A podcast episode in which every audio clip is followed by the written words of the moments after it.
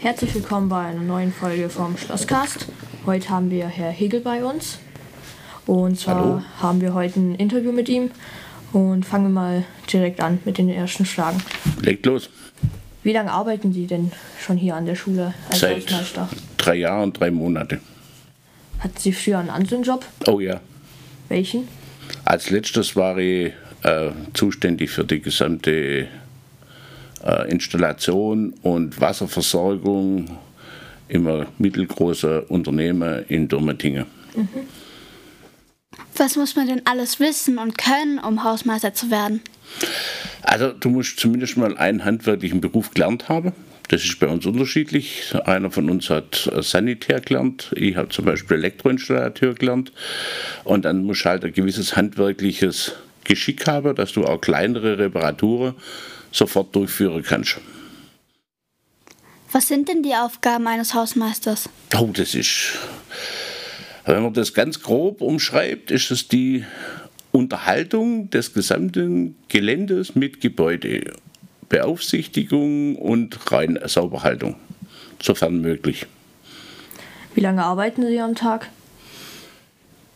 Normalerweise 8,5 Stunden, aber das haut nicht immer hin, weil meistens ist dann so, dass nachmittags irgendwelche Sachen noch kommen, die man der Tag über nicht gesehen hat und dann muss man die einfach nur dringend machen. Äh, sind Sie auch für das Sportgebäude zuständig? Ja. Für, ich bin zuständig für die fürs Kiersgebäude komplett, für den Kindergarten und für die Sporthalle. Außerdem habe ich noch die Vertretung, wenn der Hausmeister vom Krankenhaus, äh Quatsch, Krankenhaus, vom Rathaus und von den zwei anderen städtischen Kindergärten, wenn der zum Beispiel krank ist oder Urlaub hat, muss ich für den Vertretung noch mitmachen. Okay. Ist es nicht ein bisschen viel, für so viele Gebäude zuständig zu sein? Na, ja, schon. Deshalb kommen da die Überstunden einfach, weil du einfach manchmal Sachen hast. Wenn ich jetzt zum Beispiel Vertretung habe im Rathaus unter und dort was arbeiten muss, fehlt mir die Zeit dann hier wieder. Das muss ich wieder reinholen, also kommst du automatisch zur Überstunde. Was war denn Ihr Traumberuf, als Sie noch klein waren oder Arzt. jetzt? Was fanden Sie denn an dem Job so toll, dass Sie Arzt werden wollten? Ich war immer schon äh, interessiert am Rote Kreuz. Ich war früher langjährig im Rote Kreuz, wo ich noch jünger war, gab es noch die Wehrpflicht. Und ich habe da Ersatzdienst gemacht beim Rote Kreuz und war da im Rettungsdienst. Und der Job hat mich immer interessiert. Haben Sie Kinder? Ja, Gehen die auf unsere Schule oder? nein, der geht nach Waldsee auf die Schule. Ah. Äh, was machen Sie denn gerne in Ihrer Freizeit?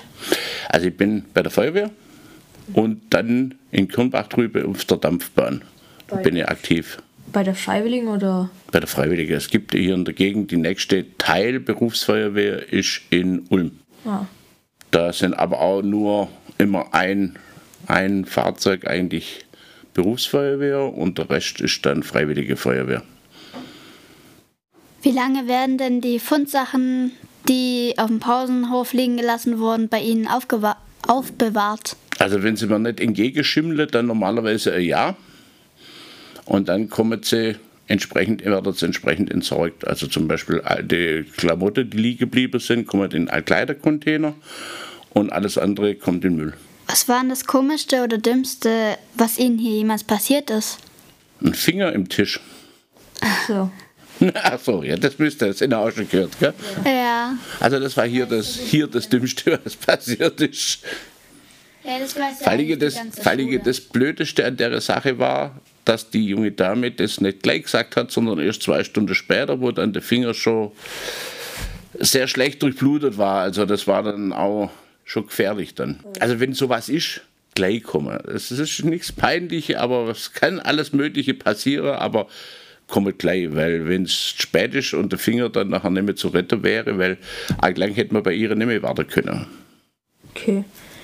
Ähm, wir hätten noch eine Frage und zwar, wie sieht es eigentlich bei Ihnen im Lager aus? Ähm, wie meint ihr das? Wie groß ist das oder was ist da alles aufbewahrt? Also mein Lager ist der alte Heizungskeller. Da ist von Putzmittel über Teststreife und ähm, was ist da nur? Ersatzteile, Lampe, ist alles drin, was man da so mal schnell braucht zum Auswechseln. Mhm. Dürfen wir uns das vielleicht mal anschauen? Klar. Okay. Ja. Also wir waren jetzt im Lager Mhm. und das ist eigentlich schon relativ groß mit vielen Regalen, zwei, drei Räumen und eben vielen Ersatzteilen. Ja. Ähm, Sie meinten ja, dass dort äh, bestimmt, äh, dass dort auch mehrere Markenklamotten liegen. Gab es da irgendwas, was ähm, mal richtig Wert hatte oder so? Das kann ich so nicht sagen. Ich kann eigentlich nicht sagen, was er wert ist, aber ich sehe das, dass äh, eine Nike-Jacke oder ein Nike-Pullover oder ein Adidas Trainingsjacke nicht zu die billigste Sache gehört. Ja.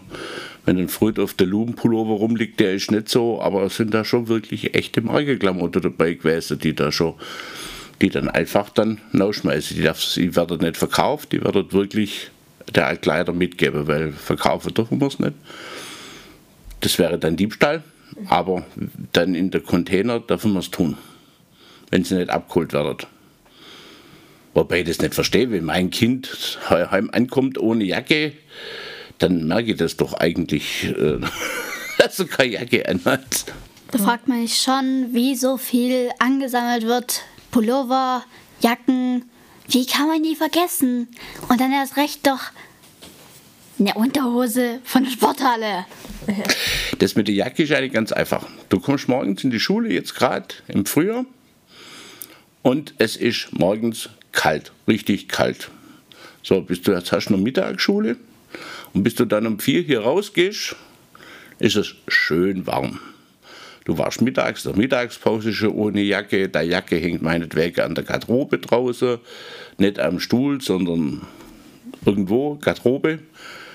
Dann ist warm, alle rennen ohne Jacke raus, dann vergisst du deine Jacke. Das merkst du erst am nächsten Morgen, wenn du die Jacke anziehen willst, weil es wieder kalt ist. So bleibt die Jacke liegen. Wie der Rest liegen bleibt, das weiß ich nicht. Wie man einen Turnbeutel vergessen kann. Also ich habe schon Turnbeutel da, die habe ich dann extra länger aufgehoben, weil da teure ähm, Turnschuhe drin waren. Richtig spezielle. Hat keiner abgeholt und dann fliegen sie halt auch aus. Wie war denn das da noch mit der Heizung? Sie haben ja gesagt, dass da auch so richtig große Kessel mal waren. Ja. Und was sollte denn eigentlich aus der Schule mal werden?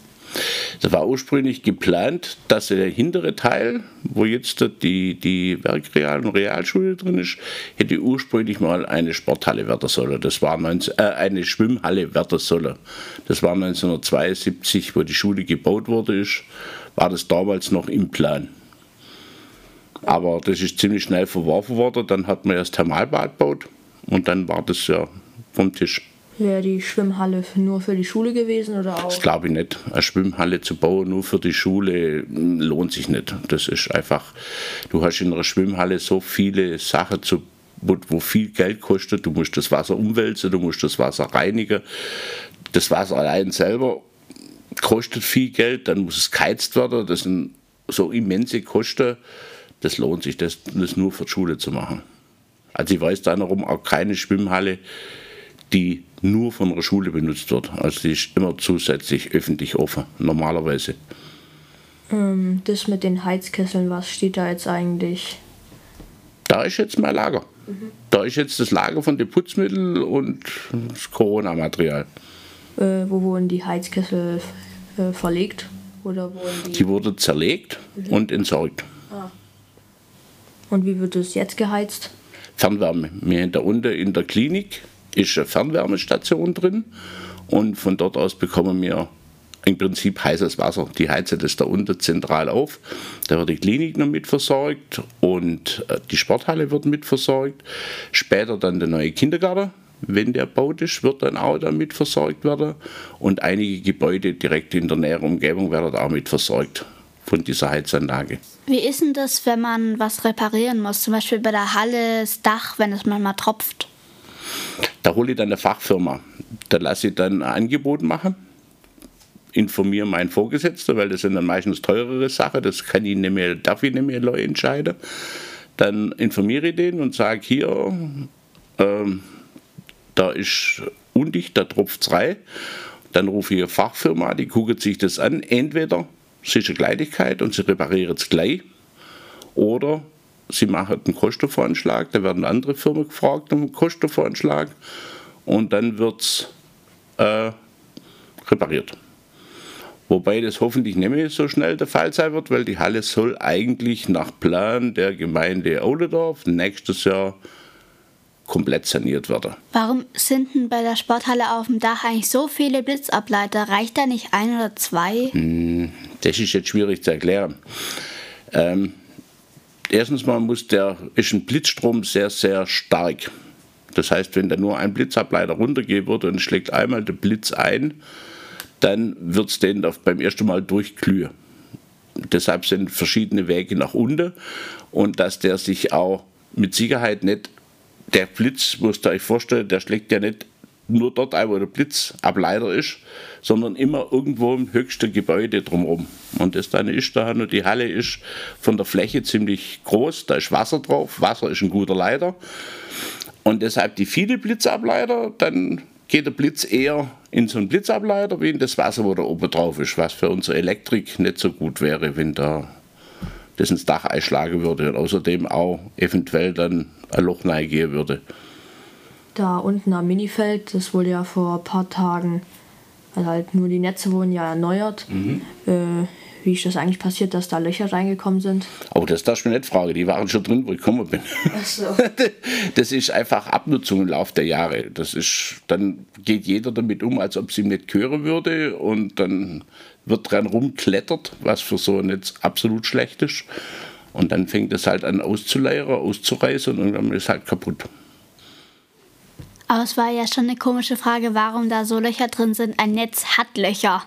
Ja, halt größeren. Naja, ein Netz hat, ist ein Netz und wenn da Löcher drin sind, dann meint man, dass dann diese Netzstruktur kaputt ist, würde ich sagen, oder? Ja. ja. Wie ist denn das, wenn da auf dem, bei der Schule was gebaut werden muss? Muss man da erst die Gemeinde fragen? Weil das ist ja eigentlich ein öffentlicher Platz. Das, das ist ein wahnsinnig großer Prozess. Der Bau des Kindergartens da, der hat angefangen, wo ich hier auch angefangen habe da war schon geplant, dass da ein Kindergarten hinkommen soll. Und dann musste es zuerst geplant werden, dann gab es eine Architektenausschreibung, dann musste es der Gemeinderat genehmigen. Ähm, dann hat der Gemeinderat gesagt, nö, das ist zu teuer, dann musste das wieder geändert werden. Dann hat der Gemeinderat gesagt, hm, ja, könnte passen. Dann hat man aber gesagt, hm, der wird zu klein, wir brauchen den gleich größer. Dann hat man das wieder neu eingegeben und dann wird es wieder teurer. Dann hat der Gemeinderat wieder gesagt, das ist zu teuer. Äh, und so hat sich das jetzt drei Jahre dauert, bis man tatsächlich anfängt, den Kindergarten zu bauen. Das wird, so ein, wird wahrscheinlich so zwischen 6 und 7 Millionen Euro kosten. Hat man vor, den so zu lassen, also dass es so ein Container-Kindergarten ist? Nee, nee, das gibt ein richtig großes Gebäude. Mhm.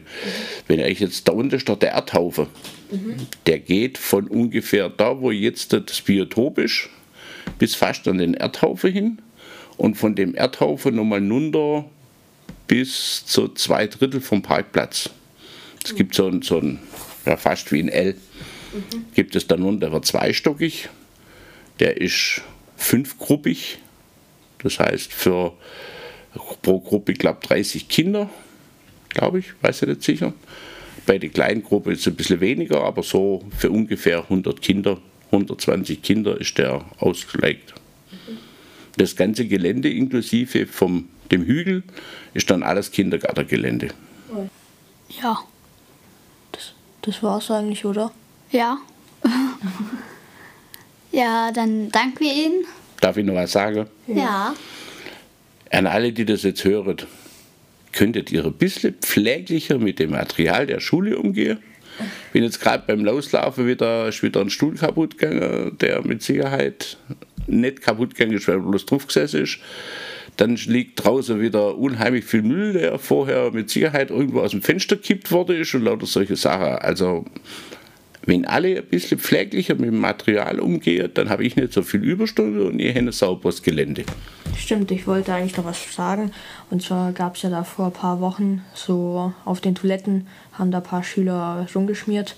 Ähm, mussten die eigentlich neu ganz, äh, ganz ersetzt werden oder konnte man das wegwischen? Also das war Reinigungsmaßnahme von alle, von alle Schmierereien. Das war insgesamt, glaube sechs oder sieben Stunden, die die Putzfirma und ich da investierten, um das wieder wegzumachen. Das geht ja weiter, wenn sie dann diese komische Challenge, die es da mal gegeben hat, mit Klopapier an, an die Wand schmeißen. Das ist leider hingeschmissen, aber das dauert noch wirklich eine halbe, dreiviertel Stunde, bis du das wieder wegkratzt hast. Du musst da mit der Leiter hochsteigen und das da oben wieder wegpulen und dann klebt es halt wirklich richtig und ähm, es ist halt auch ekelhaft. Mussten die Schüler dann den, den Einsatz von der Putzkraft da bezahlen? Das hat der Herr Lang geregelt. Um was da genau gezahlt werden muss, das weiß ich nicht. Ja, Das wäre, ja. dann danken wir Ihnen nochmal ja. Bitte, gerne. und Verabschieden uns hiermit. vom Schlosskast. Ja. Bis bald. Tschüss. Tschüss. Tschüss.